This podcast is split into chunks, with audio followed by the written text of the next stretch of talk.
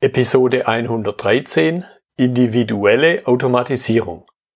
KSN2Go Herzlich willkommen zu dem Podcast für Lean-Interessierte, die in ihren Organisationen die kontinuierliche Verbesserung der Geschäftsprozesse und Abläufe anstreben, um Nutzen zu steigern, Ressourcenverbrauch zu reduzieren und damit Freiräume für echte Wertschöpfung zu schaffen, für mehr Erfolg durch Kunden- und Mitarbeiterzufriedenheit höhere Produktivität durch mehr Effektivität und Effizienz an den Maschinen, im Außendienst, in den Büros bis zur Chefetage. Heute habe ich Andreas Bielmeier bei mir im Podcastgespräch. Er ist der Gründer und Geschäftsführer der Robodev GmbH, dort speziell zuständig für Softwareentwicklung. Hallo, Herr Bielmeier.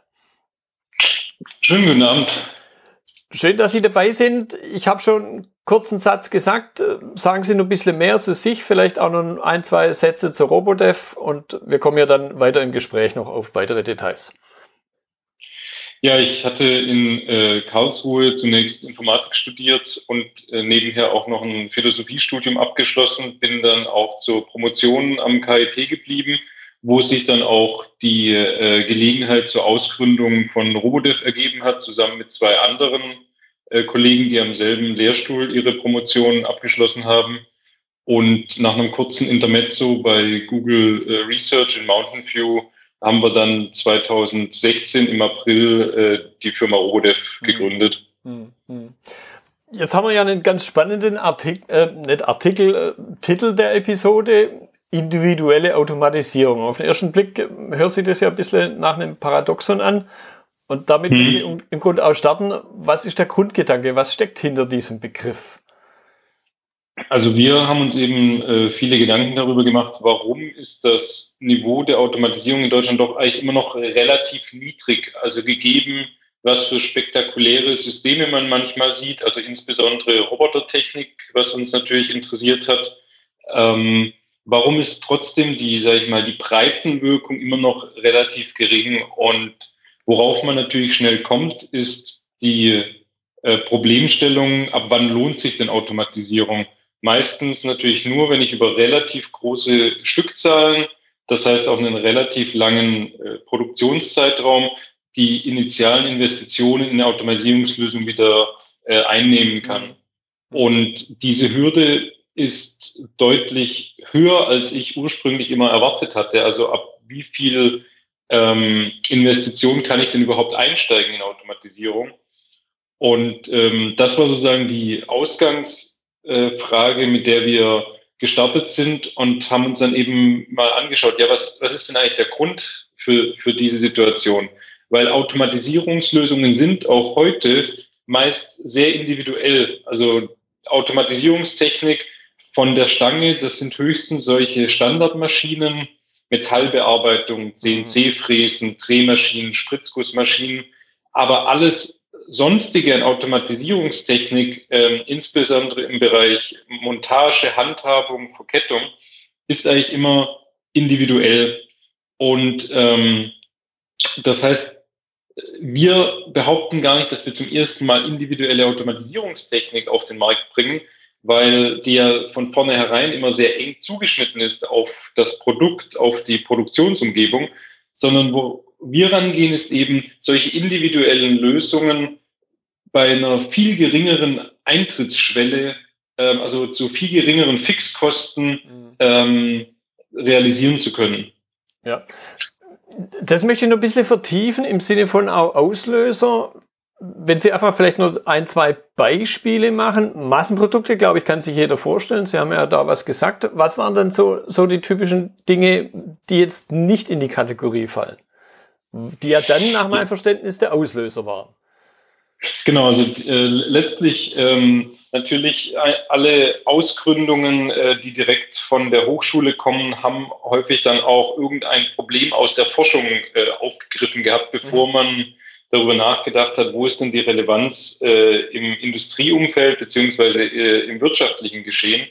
Und bei uns war das Problem, äh, wir sind ja in einem sehr angewandten Bereich. Also das Institut äh, trägt den Titel Intelligente Prozessautomation und Robotik. Und ähm, dort hat man eben immer damit zu tun, egal was für ein Forschungsprojekt es ist, man braucht erstmal die grundlegende Technik, das grundlegende System, mit dem man dann die Forschungsfragen beantworten kann. Und dieses grundlegende System, was jetzt gar keine Neuheiten enthält, sondern einfach nur Stand der Technik ist, das jedes Mal wieder zusammenzustellen, äh, hat uns so geärgert, dass wir dort Tage und Wochen verlieren, nur um eine Kamera über einen PC zu verbinden mit einem Motor und das Ganze dann, ich sag mal, auf einer angenehmen Abstraktionsebene äh, programmieren zu können oder damit Experimente fahren zu können. Und äh, dieses Problem, äh, dass wir in der Forschung eben Sonderlösungen möglichst schnell in Betrieb nehmen wollen, zusammenstellen wollen, das war letztlich der Auslöser, dass wir gesagt haben, dieses Problem muss es doch auch außerhalb des, äh, der akademischen Forschung geben mhm. und haben dann eben relativ früh mit ähm, ja, Produktionsverantwortlichen gesprochen, Planern, ähm, Werkleitern oder auch Meistern, die eben ihren Produktionsbereich zu verantworten haben und haben einfach dort mal herumgefragt, ja, wie ist denn das eigentlich bei euch? Äh, ihr habt ja auch immer wieder komplett andere Anforderungen, ob jetzt Gehäuse geschraubt werden, ob jetzt irgendwelche Klebeprozesse zu automatisieren sind, Handhabung von Teilen, Bestückung von Maschinen, das ist ja extrem vielfältig. Wie habt, handhabt ihr denn das? Und ähm, die Rückmeldung war dann eben vielfach, also wenn es mal die Stückzahlen eine gewisse Höhe erreichen, dann rechnet man mal so grob durch, könnte sich eine Automatisierung lohnen, die eben häufig erst bei 80.000 Euro, eher 150.000 Euro Gesamtkosten anfängt. Und alles, was, wo man schon mit einer einfachen äh, Überschlagsrechnung sieht, da komme ich gar nicht hin, dass sich mhm. das je amortisiert über die Stückzahlen, wird einfach gar nicht gemacht. Da überlegt man sich dann eben klassische Lean-Themen, wie kann ich den Materialfluss optimieren, wie kann ich den Arbeitsplatz ergonomisch gestalten und so weiter. Aber da denkt man noch gar nicht an Automatisierung. Mhm. Und das war für uns dann der Anstoß zu sagen, diese Vorarbeiten, die wir für unsere eigene Forschung gemacht haben, wie kann ich schneller Systeme zusammenstellen, die haben tatsächlich eine wirtschaftliche Relevanz, insbesondere bei den äh, kleineren Betrieben, aber interessanterweise eben auch äh, bei wirklich den, den größten deutschen Produktionsunternehmen gibt es ganz viele Bereiche, die sind kaum automatisiert, mhm. weil einfach die Einstiegshürde zu hoch ist. Mhm. Also im Grunde höre ich da was raus, die, dieser, also ich finde zumindest gut, die, diesen Spruch vom, vom Tom Peters, wie entsteht Innovation, der gesagt hat, Innovation, Innovation entsteht nur dadurch, dass es irgendjemand ankotzt, was er das eine Situation, ja. die er halt vorfindet. Und das ist ja wieder ein typisches Beispiel. Das, das trifft es auf jeden Fall gut, ja. Ja. So, jetzt nennen Sie sich Robotev. Sie haben mir im Vorgespräch gesagt, äh, dass der ein oder andere, der Ihnen begegnet, dann gesagt hat, ja, und wo sind die Roboter? Sprich, mhm. was ist dann bei Ihnen jetzt der Unterschied zu dem, was man glaube ich schon eben klassisch dran denkt? Automatisierung, vielleicht so menschenleere Fabrik, ja, da sind irgendwelche Roboter am Werkeln. Was unterscheidet Ihre, Ihr Verständnis von Robotik, Robodev, eben von der klassischen Automatisierungstechnik? Mhm. Ähm, und äh, genau, also das, was man üblicherweise unter einem Roboter erwarten würde, also ein, ich sag mal, ein, ein Knickarmsystem, also irgendetwas, was grob so dem menschlichen Arm nachempfunden ist, irgendwo festgeschraubt, hat dann mehrere Gelenke, kann sich flexibel bewegen. Äh, das findet man meistens in unseren äh, Kundenanwendungen nicht wieder, sondern es sieht eher aus wie, sag ich mal, ähm, klassische Sondermaschinen bauen. Äh, also man hat verschiedene Motoren an verschiedenen Stellen, Linearachsen, Servomotoren. Und das, das ist, ergibt insgesamt nicht ein Bild wie so ein üblicher ähm, Standardroboter oder wie so ein üblicher Industrieroboter. Warum wir uns aber dennoch äh, Robodev nennen, was ähm, für Robotic Devices steht, also robotische Gerätschaften. Also wir behaupten nicht, wir machen Roboter, sondern nur roboterartige äh, Konstruktionen. Ähm, liegt eben daran, dass wir die ganzen Themen aufgegriffen haben, die aktuell in der äh, Robotik-Community äh, diskutiert werden. Wie kann ich einfacher programmierbare Systeme machen? Wie kann ich schneller äh, Anwendungen realisieren? Wie kann ich auch wegkommen von der was ich immer die blinde Automatisierung nenne, mhm. hin zu Nutzung von mehr, äh, mehr Sensoren, von äh, Automatisierungssystemen, die sich im Zweifelsfall anpassen, wenn ein Teil mal einen Millimeter daneben liegt, dann trotzdem noch funktionieren, weil sie sich eben einfach erfassen, wo liegt denn das Teil und entsprechend dort greifen, anstatt in, ins Leere. Mhm. Ähm, das sind ganz viele Robotikthemen. Und wenn man so die, äh, die Normen nimmt, würden wir tatsächlich meistens drunter fallen. Also es geht immer darum, hat man freie, äh, bewegbare ähm, Achsen, freie Bewegungsgrade, die man Software gesteuert äh, in Betrieb nehmen kann. Und das trifft ja bei uns auch zu. Also wenn ich mehrere unserer Bewegungsmodule nutze und die zusammenbaue, auch wenn es am Ende nicht aussieht wie ein Roboter, es hat eben auch Roboter-Funktionalität. Äh, also es kann genauso ein Teil aufnehmen, wo anderes ablegen oder drehen oder positionieren und so weiter. Aber es sieht ganz anders aus im Ergebnis. Ja. ist natürlich schwer äh, äh, auditiv äh, zu vermitteln, ähm, ja. wie es denn genau anders aussieht. Ja, ja. das möchte ich aber, da ging mir jetzt gerade noch ein Gedanke durch den Kopf. Ich denke, dieses dass es eben so wie ein Arm im Grunde aussieht, so der klassische Roboter, was man in der Vorstellung hat, hat ja vermutlich mhm. in meiner vielleicht auch laienhaften Vorstellung den Grundgedanken, dass man irgendwann mal halt mit einer Handarbeit was angefangen hat. Und dann liegt ja der Gedanke nahe, ich bilde halt diese menschliche Hand in irgendeiner Weise nach, die sich am Arm, am, am Ellbogengelenk, vielleicht noch in der Schulter und vor allen Dingen eben die Hand sich bewegen kann. Mhm. Jetzt haben Sie sich ja für eine andere Lösung entschieden.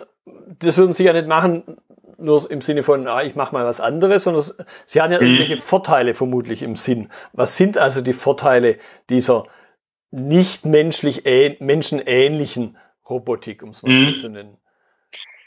Also der, der Grundgedanke, ähm, den Sie ja nennen, der ist natürlich richtig. Also gerade auch, wenn man dann solche Zweiarmsysteme sich anschaut, ähm, also gibt es ja inzwischen von ein, zwei Herstellern für die Kleinteilemontage beworben.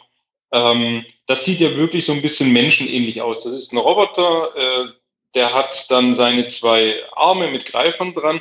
Da würde man ja davon ausgehen, auf den ersten Blick, wenn ein Mitarbeiter sich jetzt hinsetzt, Teile nimmt und die äh, zusammenfügt oder montiert, müsste es der Roboter ja prinzipiell auch können. Mhm.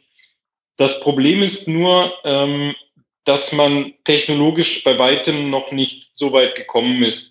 Also der Mensch mit seiner Feinfühligkeit und seinem einfach Weltverständnis, dass ich eben genau weiß, wenn ich jetzt eine, äh, einen äh, Zylinderstift in irgendeine äh, Aussparung stecken möchte ähm, und ich bekomme es nicht gerade rein, dann nottel ich sozusagen ein bisschen dran herum, bis ich den da reinbekomme. Oder ich schaue mal, ähm, ob ich quasi von der richtigen äh, Seite rangehe und so weiter. Und all diese ähm, was dann im, in einem Augenblick passiert, während ich mit den, meinen beiden Händen die Teile zusammenführe, das einem Roboter zu vermitteln, ist immer noch eine extrem große Herausforderung. Also kraftgeregelte Systeme, sensitive Roboter ähm, haben große Fortschritte gemacht, aber es ist leider immer noch so weit davon weg, dass ich einfach einen zweiarmigen Roboter nehmen kann, an äh, einen bisher manuellen Arbeitsplatz setzen und hoffen, dass irgendwas Nützliches dabei herauskommt. Mhm. Also sowohl was die, äh, die Bewegungsgenauigkeiten oder die Bewegungsfeinfühligkeit angeht, als auch vor allem die, die Wahrnehmungsseite. Also ähm, wenn man sich so einen üblichen Montagearbeitsplatz ansieht, man hat quasi seine äh, Fläche, auf der gearbeitet wird und die Materialbevorratung dahinter mit ganz vielen ähm, ja, Kunststoffboxen, äh, Kanban-Boxen. Und da nimmt sich der Mitarbeiter eben mal eben hier eine Schraube raus, dort ein Metallteil, hier einen Dichtungsring. Jedes dieser Schritte wäre eine eigene ähm, komplexe Herausforderung, mit einem Roboter hinzubekommen. Und wenn ich üblicherweise dann 10, 20 Teile verbau an einer Station, kann man sich denken, wie aufwendig das denn wäre, wenn es denn, wenn man es denn überhaupt robust hinbekommen würde. Und aufgrund letztlich dieser, dieser Einschränkungen, die man einfach nach wie vor hat, und das ist nicht eine Sache, die in den nächsten drei bis fünf Jahren, wahrscheinlich nicht in den nächsten zehn Jahren gelöst wird, haben wir uns gesagt, wir gehen eher ran wie ein ähm, Maschinenbauer, äh, denn ein Roboterprogrammierer, Das heißt, wir schauen uns mal an, was ist denn das Ziel des Produktionsprozesses? Wenn ich zum Beispiel ähm, zwei Gehäuseschalen habe, da muss eine Platine rein, die muss festgeklippt werden, am Ende muss die Gehäuseschalen miteinander verschraubt werden.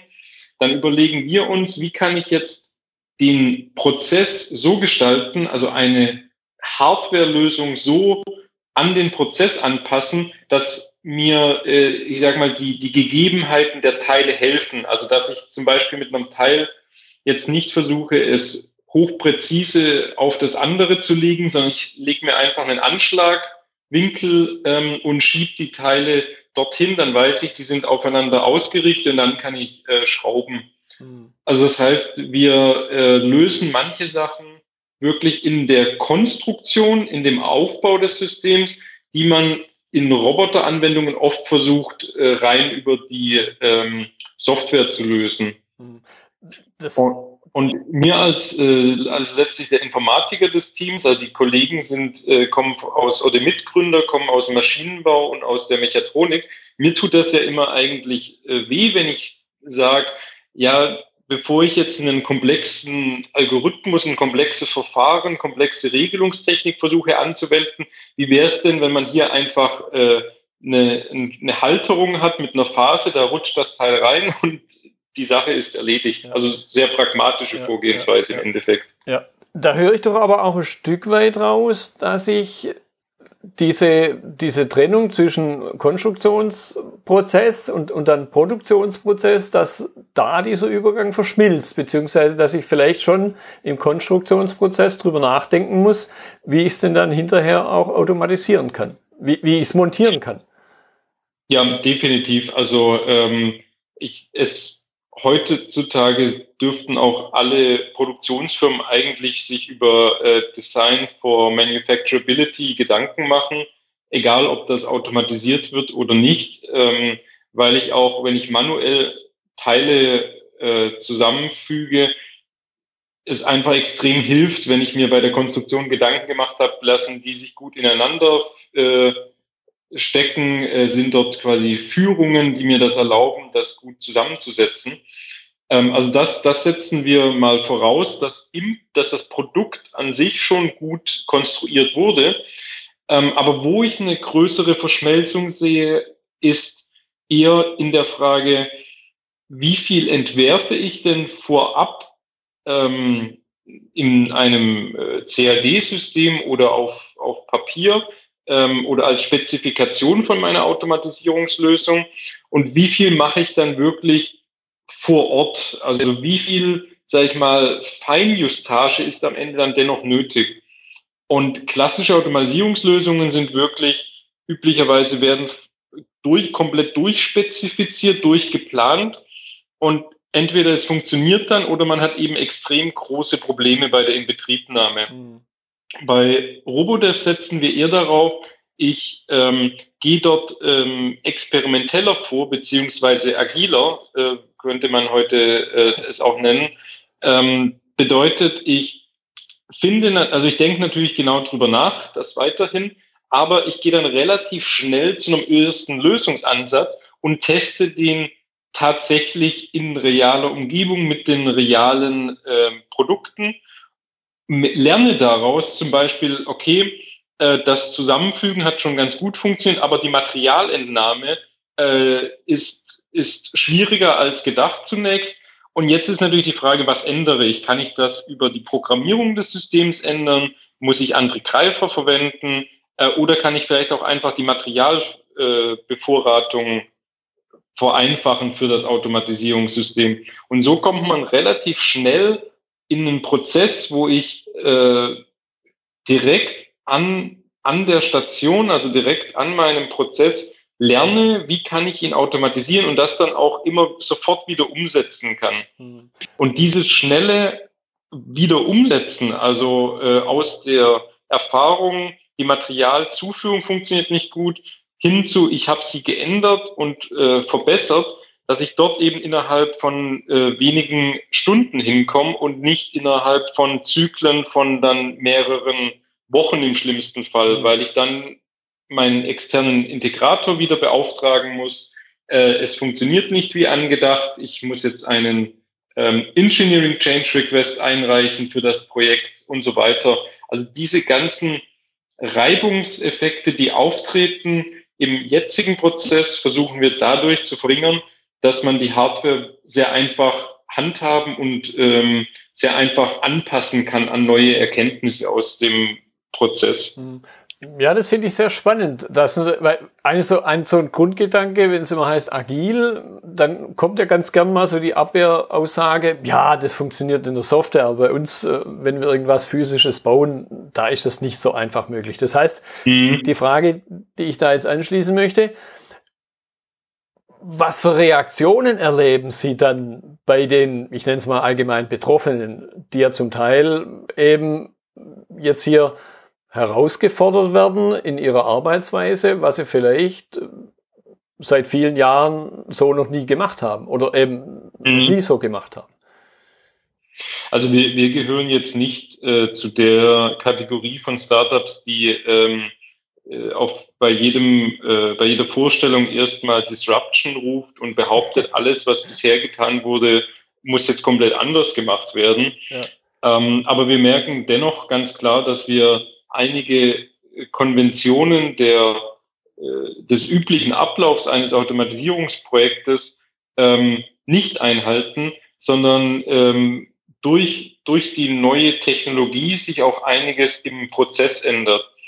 Und äh, die Erfahrung ist, mit anderer Technik hat eigentlich kaum jemand äh, Schwierigkeiten. Man muss sich dann natürlich wieder neu einarbeiten und so weiter. Aber das, das ist heutzutage, glaube ich, nicht die Hürde. Sobald sich aber am Prozess etwas ändert, am üblichen Vorgehen, wie komme ich denn von der Entscheidungsfindung über die Beauftragung, äh, die Realisierung in Betriebnahme, Nutzung, ähm, wenn jetzt plötzlich jemand kommt und sagt, ich gebe euch einen Baukasten an die Hand, mit dem könnt ihr, seid ihr selbst dafür verantwortlich, wie äh, fein abgestimmt die Automatisierungslösung am Ende auf eurem Prozess ist, dann heißt das ja, äh, es geht ein Stück weit, gebe ich die Verantwortung nicht mehr ab an meinen externen Dienstleister, mhm. sondern äh, die liegt dann bei mir intern. Und damit kommt natürlich, sage ich mal, das ist eine, eine gewisse Gefahr für manche. Andere sehen aber natürlich auch ganz klar die Chance, dass sie jetzt ja durch mehr Expertise im Automatisierungsbereich sich auch wieder vom Wettbewerb abheben können. Mhm. Also dass ich mir wirklich wieder einen signifikanten Vorteil dadurch erarbeiten kann, dass mein Betriebsmittelbau beziehungsweise generell meine interne Mannschaft in der Lage ist, für ähm, Produktionsvorgänge eine gute Teilautomatisierung oder für manche Schritte vielleicht sogar eine Vollautomatisierung zu realisieren, für viel niedrigere Kosten als äh, meine Wettbewerber. Und ähm, daher, sage ich mal, ist es nicht so, dass die also man muss immer erstmal gewisse Berührungsängste überwinden mhm. äh, im Sinne von, oh, ich soll das jetzt selbst machen oder können das meine, ähm, meine Mitarbeiter überhaupt? Aber ähm, sobald man das mal überwunden hat, diese, diese Hürde, kommen plötzlich ganz viele Ideen, ach, jetzt habe ich ja eine Technik, die erweitert meinen, äh, meinen Gestaltungsspielraum, meinen eigenen Gestaltungsspielraum. Mhm. Und äh, da sind dann doch viele ähm, sehr, sehr glücklich darüber, äh, mit so einer Technik wieder mehr bewegen zu können in ihrer eigenen äh, Produktion. Also man kann schon so sagen, dass die größeren Hürden jetzt nicht die Technik sind, sondern mehr so auch unter Umständen schon jahrzehntelange organisatorische Settings, um mal einen englischen Begriff zu verwenden. Also wie man sich ja. halt aufstellt, dass man viel mit Zulieferern arbeitet, viel mit, mit Dienstleistern und da natürlich eben auch sich jetzt organisatorisch neu aufstellen muss. Mhm. Kann, kann man in irgendeiner Form sagen, wo sind die Hürden am größten? Vielleicht Personengruppen? Wo ist der Widerstand am größten? Gibt es sowas oder ist es? Also in, Interessanterweise haben wir die Erfahrung gemacht, dass ähm, jetzt die ähm, ja, Facharbeiter beziehungsweise die Meister äh, mit ihrer äh, Mannschaft, also gerade aus dem Bereich Betriebsmittelbau oder äh, bei den etwas größeren äh, Werken beziehungsweise größeren Firmen dann auch so eine Art KVP-Werkstatt ähm, dass die sich sehr darüber freuen, weil wir stellen Robodev ja auch, auch oft vor als ähm, die Weiterentwicklung des Montageprofils. Also unsere Einzelmodule sehen ja auch äußerlich aus wie klassische Aluminium-Extrusionsprofile, die ja in den letzten 20, 30 Jahren sich durchgesetzt haben an vielen Stellen, statt äh, Stahlkonstruktionen, die geschweißt und gebohrt werden. Mhm. Und das, daran hat sich der Betriebsmittelbauer gewöhnt an diese Flexibilität und weiß sie auch zu schätzen, dass er nachträglich an Arbeitsplätzen noch Halterungen anbringen kann, Materialzuführungen optimieren, aber alles im Bereich ähm, Mechanik plus Schwerkraft, also höchstens mal vielleicht noch ein Förderband, aber alle komplexeren ähm, Bewegungsabläufe oder komplexeren Zusammenhänge, die auch Sensorverarbeitung erfordern, die Motoransteuerung, Mo Positions, äh, äh, positionsbasierte Bewegungen erfordern. Das kann der Betriebsmittelbau heute fast nie machen. Dazu muss er dann immer entweder bei den eigenen Ingenieuren äh, sich Programmierer, Roboter, ähm, äh, Robotiker hinzuziehen oder das eben extern beauftragen. Und wir geben jetzt dieser, ähm, dieser Gruppe von Personen etwas an die Hand. Das legen sie sich sozusagen neben die Aluprofile ins Lager. Mhm. Und wenn dann eine Verbesserungsidee kommt, ja, wäre es nicht toll, wenn dieses Teil automatisch aus der Maschine genommen wird, palettiert, dann könnte ich ähm, eine Stunde am Stück den, äh, den Werker an einer anderen Stelle produktiver einsetzen. Wenn so eine Idee aufkommt, geht man ans Lager, holt sich die Module, fängt direkt an, was zu bauen und hat dann oft nach einer Schicht schon einen Proof of Concept. Der muss noch äh, feinjustiert werden. Ähm, das Thema natürlich ähm, Abnahme, Absicherung der Systeme, aber man kommt innerhalb von, sage ich mal, einer Woche von Idee tatsächlich zu einer Lösung. Also diese Gruppe ist immer sehr äh, glücklich mit dieser Lösung. Wo wir eher etwas Widerstand erleben, ist von den ähm, Spezialisten, das heißt von den Automatisierungsingenieuren, mhm. wo manche sagen, ja, ich bin doch derjenige, der das Wissen hat, ich kann SPS-Programmierung, ich verstehe äh, Verdrahtung von Schaltschränken. Ähm, jetzt, kann, jetzt können das ja auch Leute, die gar keine Ahnung haben von Automatisierungstechnik, weil ihr das so einfach macht. Mhm. Das ist manchmal so ein bisschen ein, ein Thema. Und die andere Ebene ist so, sage ich mal, ähm, die direkt darüber, ähm, die ähm, Planer, die oftmals, sage ich, im, im Tagesgeschäft natürlich immer getrieben werden, ja, Standard, Standardplattformen zu nutzen. Also man kauft eben seine Steuerung hier, seine äh, Motion-Lösung dort und seine äh, Pneumatik bei einem dritten, ähm, die dann sich natürlich erstmal schwer tun, wenn es ein System kommt, äh, wie eben unseres, das erstmal nicht reinpasst in das äh, bekannte Komponentenportfolio. Mhm. Und da hilft es uns dann meistens, wenn wir dann ein, zwei Ebenen höher gehen, also dann zum Bereichs- oder direkt zum Werksleiter und da die Unterstützung haben, ja, ähm, diese neue Technologie lohnt es sich jetzt erstmal zu erproben und vielleicht kann die ja für uns neues Automatisierungspotenzial eröffnen. Mhm. Ähm, also das ist so ein bisschen interessant, dass wir wirklich mit denjenigen, die es dann am Ende umsetzen, die sind auf äh, fast immer direkt auf unserer Seite, wenn sie ähm, das System kennengelernt haben, genauso wie ähm, die, die Ebene von äh, ja, Bereichswerksleiter und höher, die das als einfach strategischen Möglichkeit sehen, wie sie sich differenzieren können. Ähm, dazwischen tut man sich manchmal ein bisschen äh, schwer, äh, muss man einfach einige, an, über, einige Überzeugungsarbeit leisten. Ja. Ja, ist ja kein, kein neues Problem. Nicht umsonst spricht man manchmal etwas provokativ auch von der Lehmschicht, die da dazwischen sitzt manchmal. Mhm. Wenn, wir, wenn wir uns jetzt so ein bisschen gegen das Ende hin, wir sind schon ziemlich dicht an einer halben Stunde dran, wenn wir uns jetzt mal anschauen und, und mal den, den Blick ein bisschen breiter setzen, ein bisschen weiten, was, wo sehen Sie noch Potenzial vielleicht für ganz andere Branchen außerhalb von in irgendeiner Form klassischer Serienproduktion? Diese, diese Form der Automatisierung? Mm, also es äh, gibt, glaube ich, im aktuellen, ähm, Industriemagazin einen Artikel äh, zu äh, was, was Pop-up Factories genannt wurde, also spontanen Zusammenfindung einer Produktion. Ähm, das finde ich ein ganz interessantes Konzept, weil wenn man sich die ähm, Marktvolatilität anschaut, also das heißt, wie häufig ändern sich äh, Produktnachfragemengen, äh, sei das jetzt Konsumertechnik, sogar auch im Industriebedarf, das steigt ja. Also die Modewellen, sage ich mal, werden häufiger. Ähm, zuletzt hat man es gesehen bei den, bei den berühmten Fidget Spinners. Wer dort mhm. bei der Time to Market, ich glaube, drei Wochen zu spät war, hat ja. irgendwie 60 Prozent vom Volumen verpasst. Ähm, das sind ja extreme Herausforderungen an eine klassische Produktion, wo man eher in, in Monaten bis Jahren plant.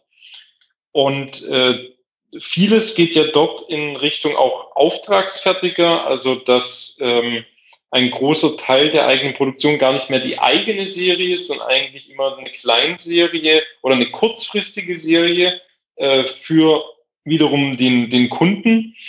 Und da sehen wir einfach noch ganz viel Potenzial darin, wie man sehr schnell von null auf eine ähm, doch relativ produktive ähm, Arbeitsweise, also einer ähm, Produktion mit einem gewissen Automatisierungsgrad kommt und wie man dort auch wieder diese weiterentwickeln kann, also wie man diese schnell umrüsten kann auf weitere Produkte oder komplett neu gestalten sogar.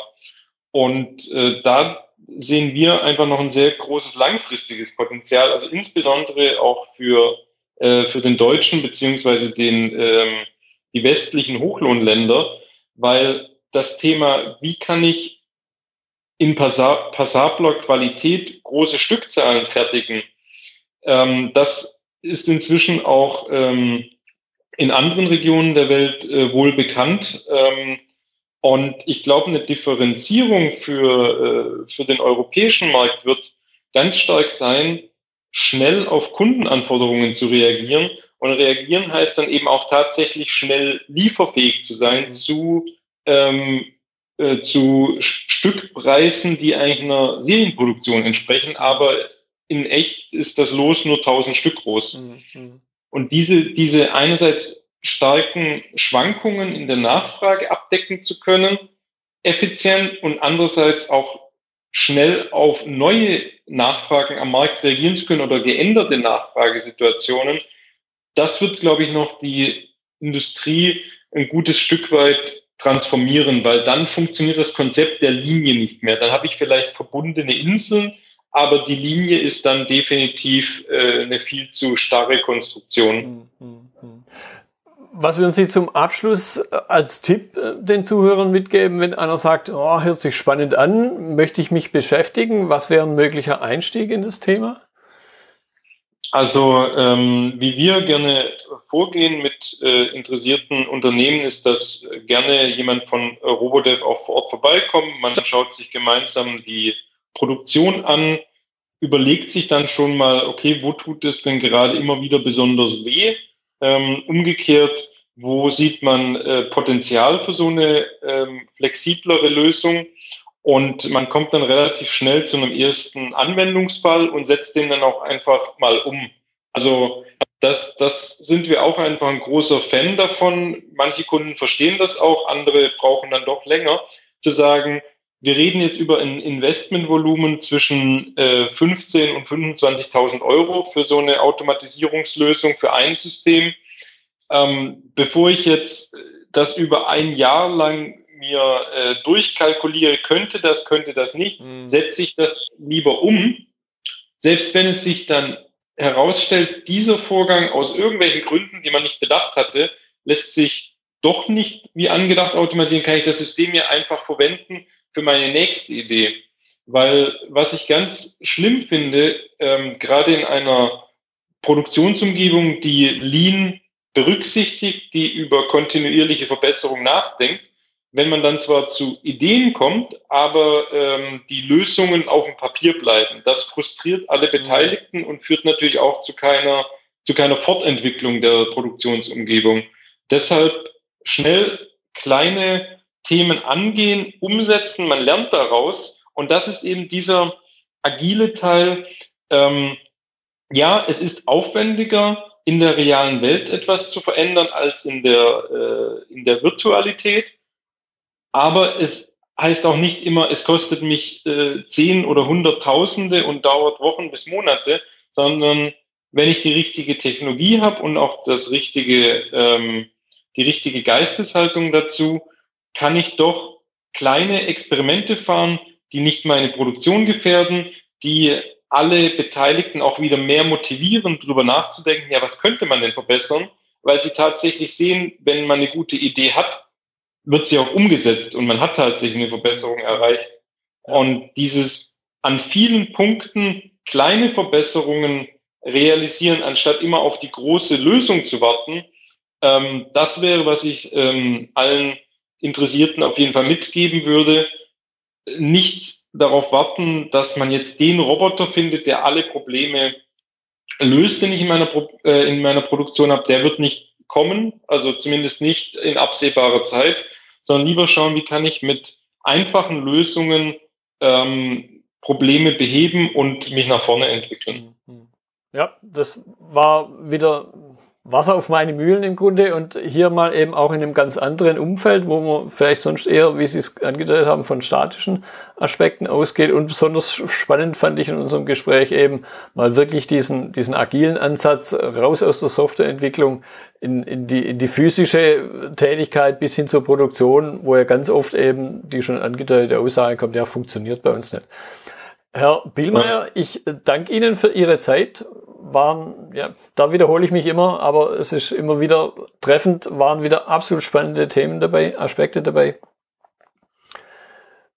Ja, vielen Dank. Ja, ich danke äh, Ihnen, Herr Müller, für, für die Gelegenheit, ähm, das, das Gespräch zu führen, weil wir haben natürlich auch ein, also nicht nur ein gewisses Sendungsbewusstsein als, äh, als Startup-Unternehmer, sondern auch ähm, einfach den, das Bedürfnis, mit Leuten in Kontakt zu kommen, ob sie jetzt die Ideen unterstützen oder ähm, die vor allem kritisieren wollen oder beweisen, dass es doch nicht so ist, dass es doch nicht funktioniert. Alles, alles davon hilft voranzukommen. Und äh, von daher freue ich mich natürlich über Kontaktaufnahme und äh, kritisches Feedback, sei es konstruktiv oder nicht.